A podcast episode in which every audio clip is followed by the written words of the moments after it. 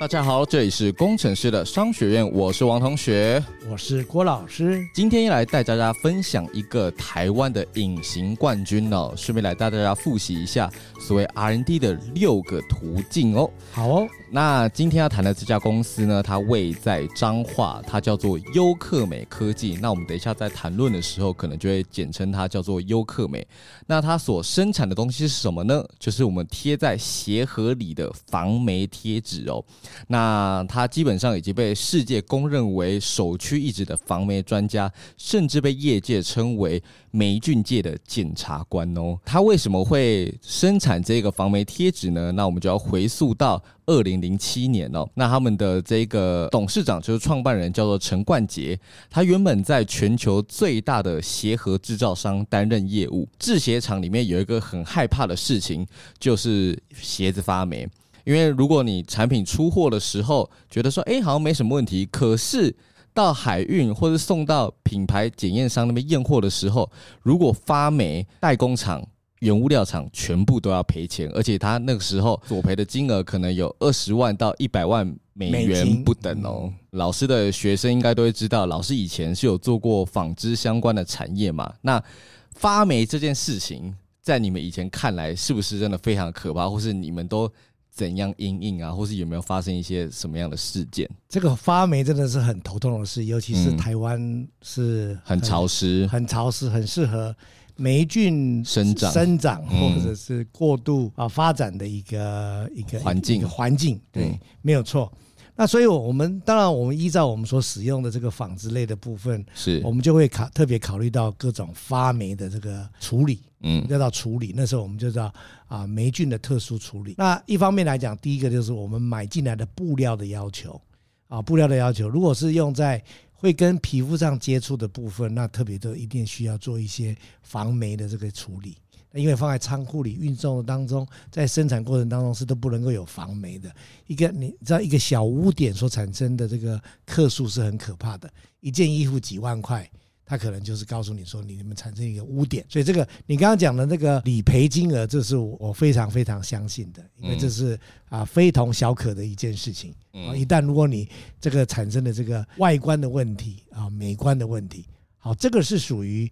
外观的问题，嗯，另外一个呢，如果假设你做的东西是跟以后的食品相关的话，哦，包装的或者是呃各种的类型的这种，你看前阵子是不是有一个面包是因为霉菌的问题所产生的这个这个健康嗯。发生的大问题，对，这也是一个霉菌的问题，所以这个霉菌真的是很令人头痛的，尤其是你看不到，嗯，啊看不到。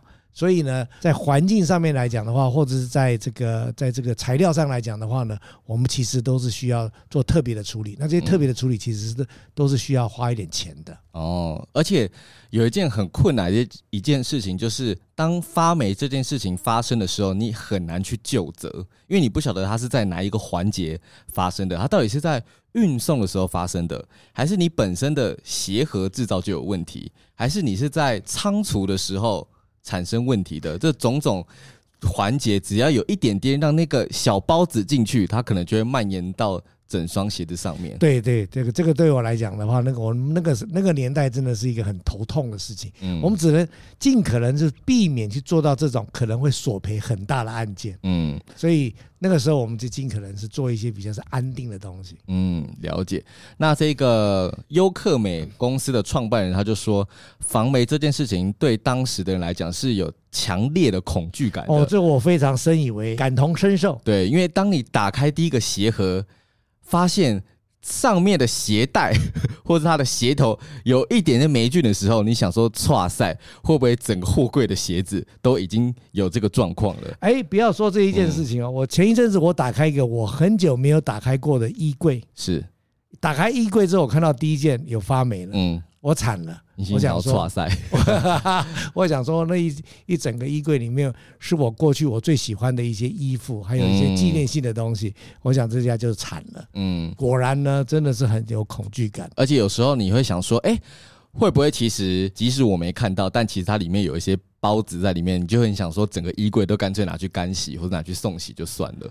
对啊，尤其是因为你曾经发生这样这个事之后，你就会对于其他的部分会开始感产生说，我该怎么样子去处理它。跟防范他的，嗯，对。那这个优客美的创办人陈先生呢，他就是在为客人去想说，哎，那我们要解怎么解决这个问题的过程当中，他就掉入了这个。防媒领域的大坑里面，他就越钻越深，越钻越深。后来干脆自己自立门户，成立了这家公司哦。他创立的这个优客美公司呢，他就是去调查了很多市面上去杀死霉菌的这个产品哦。大多数的厂商都是用化学药品去杀死这个霉菌。那霉菌呢，有一个特性啊，就是死前挣扎。它在死前的时候，它会释放大量的孢子，会造成更多霉菌的滋生。所以早期呢，很多的这种防霉产品，它都是当下杀死它。可是其实它的那个孢子就会在被杀死的瞬间大量的释出。如果说你杀灭这个霉菌的环境不够的密闭，它反而会造成其他的蔓延，或是这个释放出的孢子会对人体有害。所以它就转向另外一个技术，就是抑制。霉菌的生长，哇！所以它这个就是一个是一个这个微生物的这种本能。对对对对。当它要被杀死之前呢，它就先把它所有可能会产生后代的这个都把它散撒布出去了。对对对对。哦，这个倒是蛮新的，对我来讲是一个新的一个啊了解的知识。嗯，所以他就有分享说，当初他在跟那个 Nike 那边的厂商在联络的时候，Nike 那边的厂商就。问他一句说：“哎，请问一下，你们这个防霉的技术是在杀灭这个霉菌，还是你们是在抑制霉菌？”那他那个时候就说：“哎，我们是在抑制霉菌。”那 Nike 那个人其实他也很懂防霉这一块，他就说：“如果你说你是杀死霉菌的话，我们就不跟你合作了，因为如果说你是用杀死霉菌的这个方式，我们不确定它释放的这个孢子。”会不会残留在这个鞋盒或是织物的表面，会对人体造成危害？所以他才用这个技术拿下了 Nike 这个单哦。那他现在基本上他是运用这种天然植物的精油去研发绿色环保的防霉贴片，基本上对于环境啊，对人体无毒无害。那他从公司成立到现在，基本上已经经历了十年哦。然后生产了超过十亿张的防霉贴纸，哇！对，那像 Nike 啊、Zara 啊，或是像一些大的制鞋厂，比如说宝城啊等等的，都是他的重要客户。这样子，对。那近几年呢，他的公司分成了两个路线。那大家要听好哦，这也是我们等等会问大家的问题。他们原本是一个全世界首屈一指的隐形冠军，是制作这一个防霉贴纸的。那基本上已经做了十一张贴纸，世界上重要的防霉技术都由这家公司掌握。那他们近几年公司分成了两个路线，第一个是加强。工厂端，那工厂端这个部分就是他们让每个工厂都放一个他们自己优客美的这个 AI 检测的机台，因为他们在这个防霉技术研究的过程当中，他们研究了很多的这个微生物的资料，他们就建立了一个这个 data 库，放入在云端，让他们下游的客户工厂可以把直接发霉的。这个孢子或是这个织物，直接放到他们工厂里的那个检测器里边，嗯，对，他就直接直接可以透过云端资料去算，还有那个 AI 辨识，跟你说，哎，你现在这个东西是因为什么东西打翻了，或是可能是因为什么布料长长出这个状况，那你可以去做第一步的排除。那他们也可以根据你们现场这个状况，哎，他们优客美公司来到现场的时候就已经带了相对应的东西去直接处理，这样子。哇，这真的是很周到的服务。对，那工厂端还有另一个状况，就是他们现在也做这种嗯厂房设计的服务，就是我去设计你们的这个通风系统啊，或是这种排水系统，或是你们这种制成的再设计或者再改良，看看整个流程改善之后，是不是就可以达到这种嗯霉菌减少的状况。等于是对工业公司、工业厂房里面做了一个服务就是了。对对对对对，还有第三个，第三个状况就是他们变成有点像是第三方的顾问单位。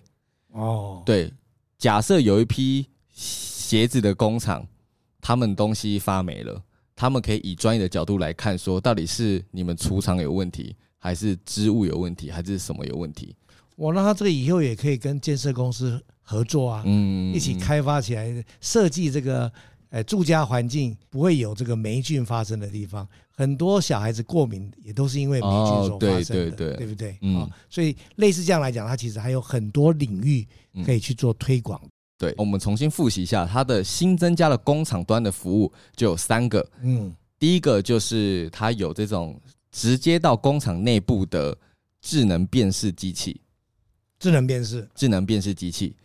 第二个呢是什么？就是厂房生产线的再设计、再设计、再设计的这种顾问。OK，对，顾问服务。对对对。嗯第三个是防霉争议的这种鉴定单位，哇，就是等于是在在很多领域当中，这种鉴定单位其实也都是蛮重要的。对对对对对。好，那再的话就是到 To C 的市场，刚刚是工厂端 To B 嘛，嗯，那再来到它到 To C 就是走到。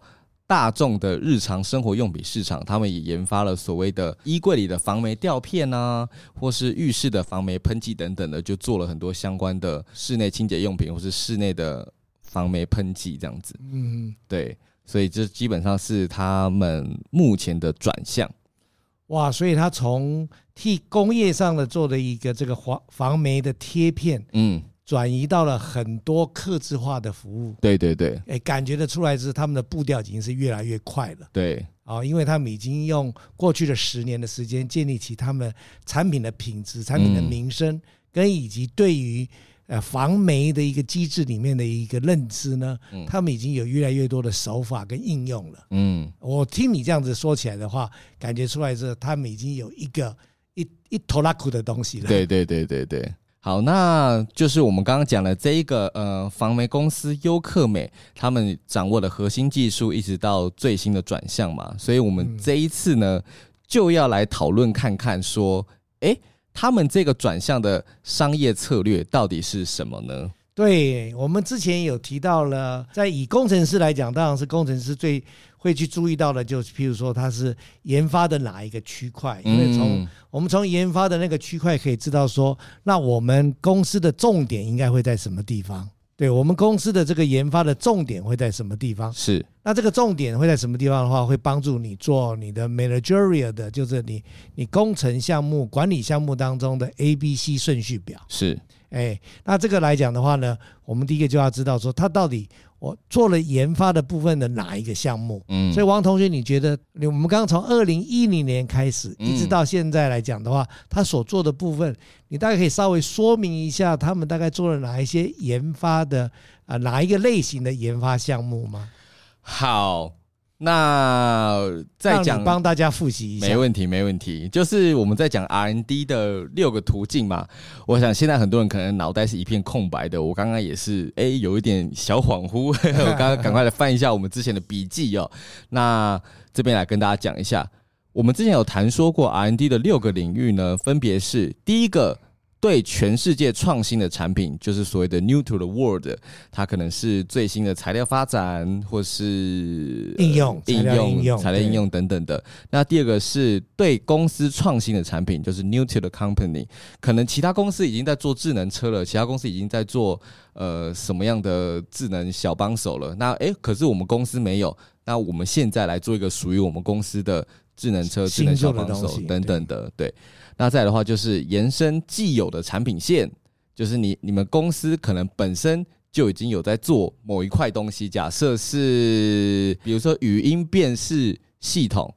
等等的啊，你再把它做到说，哎，我可以拿来做，就是刚刚讲的入口管制啊，入口管制，你回回或者说是，哎，做各种的这个进入的一种第二第二阶段的这种管制的项目，对对对对，就延伸这个技术应用啊，等等的，对，然后再来的话，第四种是改善既有的产品哦，就比如说像 iPhone 啊，大台的变小台啊，小台的变长啊，或是这种旗舰版的变成平价版的啊。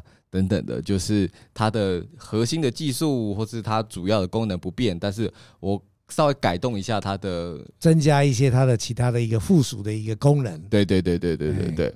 好，那再来的话就是说第五个，重新定位原有的市场。假设哎，这个东西在台湾卖的很好，但是市场已经饱和了，你可以考虑把它卖到马来西亚，嗯、把它卖到非洲，把它卖到欧美市场等等的，就找到它还缺少使用者的那个那个市场，就可以找到很很庞大的一个商机哦。对啊，或者马来西亚的椰子油现在也可以做防弹咖啡啊。哦，对对对对对。那再来的话就是最后一个。降低它的成本，cost reduction 哦，嗯、就是刚刚想想到办法去简化它的包装啊，或是找到更便宜的材料啊，但功能不变啊，等等的。对，你刚刚所提到的部分，都是这家公司他们都去帮助别人嘛，嗯，解决问题嘛，对，所以看起来都不是要降低它的成本的，看起来都是。解决别人的问题的，降低损失的啊，所以第六个可以解决掉，第六个应该不是优客美哦。优客美目前这个防霉产品，它一开始推出的时候呢，它一开始推出的时候，二零一零年，这个老板他想到说，哎，从这个需求，从他碰到的问题，他推出来的时候，你觉得它是个什么样子的产品呢？刚推出的时候，可是我觉得。因为我对这个防霉市场不熟悉，如果他掌握了某一种核心的防霉精油，嗯，对，那他可能就是 new to the world。可是我觉得应该不是，他应该只是改善跟变精良，让它变得更好用，改善既有的产品。对对对，改善既有产品，既有既有现在市场上其他人的产品，对对对，对。然后呢，对。公司来讲，它是一个新产品，对，所以它可能新创事业嘛，对，所以它就是至少它是 new to the company，对公司创新的产品这样子，对，然后改善一些既有的产品或既有的应用，嗯，或者是把原来对于霉菌的了解的知识，再把它整理出来之后，把它做对的应用，对。那它防霉贴片一直做到像刚刚讲的浴室用的喷剂啊、防霉吊卡等等的，应该就是延伸既有的产品线。哦，延伸既有产品线。对，因为它应该是那个它的那个防霉的液体啊，或是那个天然植物的精油，是他们公司很重要的专利。但它就是把它改善不一样的形态嘛，比如说加入某一些液体啊，加入在那种固体的芳香片里面，然后再达到这种。各式各样防美的，嗯，很有道理哦。嗯嗯嗯嗯嗯，我觉得你可能快取代我了。还没，还没，还没。那再来的话，他们做工厂端哦，B to B 跟 B to C 来讲的话呢，嗯、那我这个基本上来讲，这个就比较不是从我们 R N D 的这个角度切切进去的。对，它比较是属于我们怎么样子把我们的这个产品呢往市场里面去推的。我们讲 R&D 来讲的话，是比较着重于产品类的。啊，那在产品类的东西做出来之后呢，我们就会思考说，那我们怎么透过什么样子的管道跟管径进到什么样子的市场？所以我们有有针对我们进入到市场的时候，有讲说我们是第一个进去市场的，还是我们跟着人家进去的，还是呢我们是透过买人家的技术进来这个市场的？嗯，所以这叫做进入市场的一个方法，嗯，它的方式是。那这方法跟方式可能跟时间有关系，你看时间就等于你的营业额所形成的一个一个一个结果嘛。嗯，你刚刚有讲到一个数目字，就是。二零一零年到二零二零年，它总共累计了多少片？二零呃十亿片，十亿片，对不对？嗯。那我们总是从商业管理来讲的话，就会思考哦，那如果如何让它从二零二三年到二零三三年这十年呢，可以从十亿片变成一千亿片？哦，了解。嗯。那这个就不是跟跟你的产品有关了嘛？因为它我刚刚讲，它已经有一拖拉库的产品了。所以呢，这个时候呢，他就要说，我是不是要进入到一个成熟的市场？我是不是要 license 给别人去，来给对于这个有这个需要的，或者是做相关领域的这些公司来讲的话，他可以替我推销我的防霉片，或者是推销我的工厂设计，或者是推销我的居家应用。那这个就来讲的话，就是进入到不同的市场、不同的国家呢，它可能有不一样的合作对象。嗯，第二个呢。就是因为现在的管道很多，你可以透过所谓的 B to B、B to C，或者说是工业四点零，你更靠近客户，增加你的价值，增加你的每一个单位的成本，来增加、来加快你的速度，跟增加你的增加你的这个售货单价。是，所以我们刚刚讲的这两个进入市场跟它的管道呢，都是在于我们的对于产品的定位非常了解了这个之后，那他就应该往这边去发展了。嗯，所以我听到你跟我分析这案例的时候呢，我就在思考说，未来的十年当中，应该是优客美这家公司来讲，更需要左手呢去把研发做得更好一点，右手呢更需要。发展它更快的这个商业拓展的管道，那这个时候也就是工程师三分之一在 engineering 工程，三分之二要到商学院了。哦，对，因为的确他们在前期的时候已经把技术啊、资料库已经建立的非常的完整了，后续就是他怎样去组装他的产品，去建立一个新的服务、新的行销模式、新的。这种产品组合模式是的，是的，我们这叫商业发展，嗯，这就是商业发展了。那通常有很多人会觉得说，商业发展是属于比较商业的人或者管理的企业管理的人来做。但但是呢，我一直鼓励工学院的学生呢，你是工程师，你了解你的产品的内涵之后呢，你就可以往这边去发展的。嗯，了解了解。那如果我们工厂工厂端都做得很好的时候，为何要深入日常用品呢？你觉得呢？再回来问一下你的这个想法。你是说，呃，哦，对耶，就是如果说他优客美这家公司，他在工厂端已经做得非常好了，十年做了十亿张贴纸，做得很好，他是隐形冠军呢。嗯，那为什么要进到日常用品呢？你想想看，它的原因是什么呢？我觉得原因可能有，第一个他可能会感受到某一种市场饱和，或是市场在下滑，有可能我猜测，或是他出现了竞争者取代了一部分的订单。哦，所以你开始已经从 Michael Porter 的那个武力分析里面来做一个了解了哈，来做一个对，的确，因为这个做久了这个之后，这个市场的饱和哈，这个 Market Scope 饱和，然后竞争对手进来了。嗯，因为防霉贴片。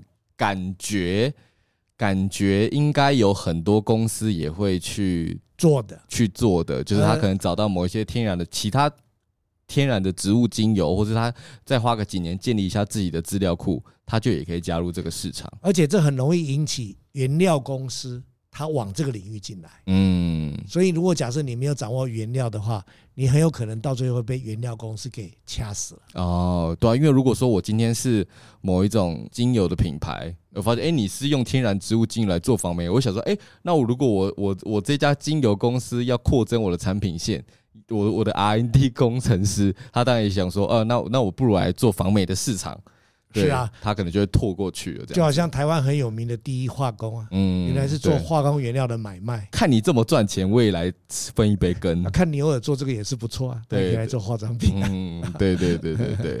对，所以他可能就会感受到某一种市场的竞争者逐渐变多，所以他要把他的服务项目涵盖的更大。对，我们当然不是今天不是解答了，我们只是说从我们试图去了解，所跟大家所讲的这个模式模型来讲，说，哎，我们也带领大家来做一下这样的思考。当你碰到这样子的这样子的应用题的时候，你怎么来训练自己的这个逻辑能力？嗯嗯嗯嗯。好，那你觉得还有哪些领域它可以用到防霉技术呢？哦，防霉技术哦，防霉技术，或者这些微生物的资料，它建立了这么多 data bank 嘛，哈、哦，对不对？比如说哪一个国家、哪一个地区，我我相信他应该知道台湾的台北跟高雄，或者是或者是台南，如果你要做一个工厂，它的一个 data 是不一样的，嗯嗯嗯，那一样道理咯。那在这个地方来讲，它怎么应用它呢？其他的领域哦，有一些高单价。的东西，高单价精品啊！啊，答对了，答对了。嗯、因为因为分母高的话，你那个防霉技术所要 charge 的费用就少了嘛。对对对对，这种精品这是蛮个蛮重要的。而且第二个是对健康有关系的。哦，对。如果你是对什么，譬如说新生儿啦，哦，对小孩子啦。啊，这几个领域来讲的话，然后，然后是对于这种属于，因为现在整罐的那种奶粉，因为有时候你可能放久了，它也会啊，对对对，对，就是那种大包装的食品厂商，我觉得可能都需要这个技术。那你要在哪一个地区推销呢？我在哪个地区推销？就是这些常下雨的地方啊，可能英国啊、台湾啊。那台湾的哪个地方呢？台北啊，台北的哪个地方呢？台北的哪个地方？哦，你刚刚已经讲了一个啊，重点啊，你要去思考你要先进入的地方啊。台北当然你要卖，一定要先卖天龙国啊。哦，天母啊之类，是不是？天母啊，大安区啊，这种精品的，对对对，收纳的地方的公司，类似是这样子的嘛。哈，那那对他们来说，他们就比较是愿意花这一笔钱的。嗯，因为这一笔钱它是属于。第一个，它是会制造麻烦的，会制造困扰的，或者是会会有一些健康问题的。嗯，那这自然而然，你就是要让让先让这一个有可能会花钱的地方来跟你做一个结合。嗯，他这个就是老师之前讲的那个。就是关键花费，他花的钱不多，但是影影响到整个商品的品质。就是他他不贴这个贴纸，但这个香奈儿的包包发霉了就卖不出去。是啊，对对对对对对，对。如果假设你当你有这个需要喝一瓶这个气泡水的时候，好，无糖的气泡水是，你知道在台北买得到的地方，跟在台南买得到的地方是很大的不一样的地方了。气泡水吗？对呀，气泡水不是就是气泡水有分有糖的跟无糖的，还有微糖的哦。在台北几乎每一家店都有无糖的。哦，在台南几乎没有一家有五五五档哦，真的是这样吗？我不知道哎。哦哇，我下次来注意看看。对对对，所以我就觉得说，你就要知道说，那你的你你要应用在什么地方，一定要找那个需求大的地方啊，需求大跟他付得起的地方。嗯啊，大概是哎这个这个角度嘛。你刚刚讲讲的也是蛮好的，对，嗯，了解了解。那当然，我们一方面来讲是一一个是扩大市场。当然你在扩大市场的时候，我们刚刚讲到了，那你一定要提高。进入障碍嘛，是。那你觉得有哪些地方它应该可以提高进入障碍的地方呢？进入障碍，我觉得他做那个工厂里的 AI 机器，我觉得算是提高某一种进入障碍。为什么呢？因为我装了你这个机器之后，我我要再换成其他机器的成本就比较高，因为你已经设了一台机台在我这边了。好，这个我们的术语叫做叫做 switching cost。哦，转换成本，转换成本，嗯嗯，对。那当当他如果有一百万家这个客户的时候，嗯，别人要取代他，别人有这个想法要做这件事情，不是太困难，嗯，但是要做到一百万家不简单，嗯，啊，这个叫做 switching cost，嗯，那这通常都是属于跑得快的人他要去做的事情，哦，就是他投资的事情，他要拼那个覆盖率，他拼啊下游的覆盖率，嗯，那什么东西是拼下游的覆盖率最快而最实际的呢？现在有一个技术。这个技术有个术语，刚刚讲过了，刚刚讲过了，嗯，这个拼下游的覆盖率，嗯，拼下游的这个概念就是工业四点零。哦，了解了解，对，工业四点零就是就是不止让你拼得快、拼得好，而且拼到底。哦，就是直直接深入对方的家里。对啊，你就针对，如果假设他们能够针对每一个家里的人来讲，嗯，提供他们的克制化的防霉贴片，嗯，哦，那可能就是会非常不一样了，嗯，可以到说今天秋分到了，秋分到了，你应该要换哪一个的？啊？然后这个这个这个春分到了，你应该换哪换哪一个？他们都有他的这个 data 了嘛，嗯，好，那这个人家就会自然而然会很喜欢用它，嗯，这些东西的，这是一个进入障碍嘛，哈。那另外一端的进入障碍呢？另外一端。是指什么部分？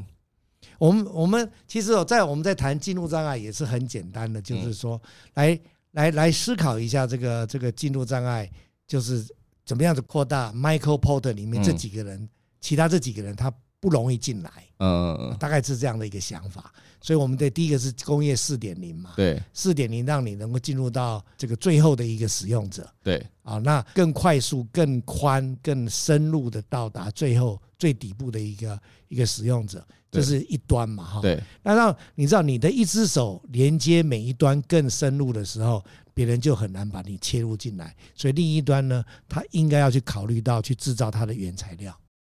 发展出他自己的原材料哦，就整个东西都自己做这样子。他应该要至少要做一两种是他特殊的原材料，或者在调配的配方上来讲，他应该要再更精致一点。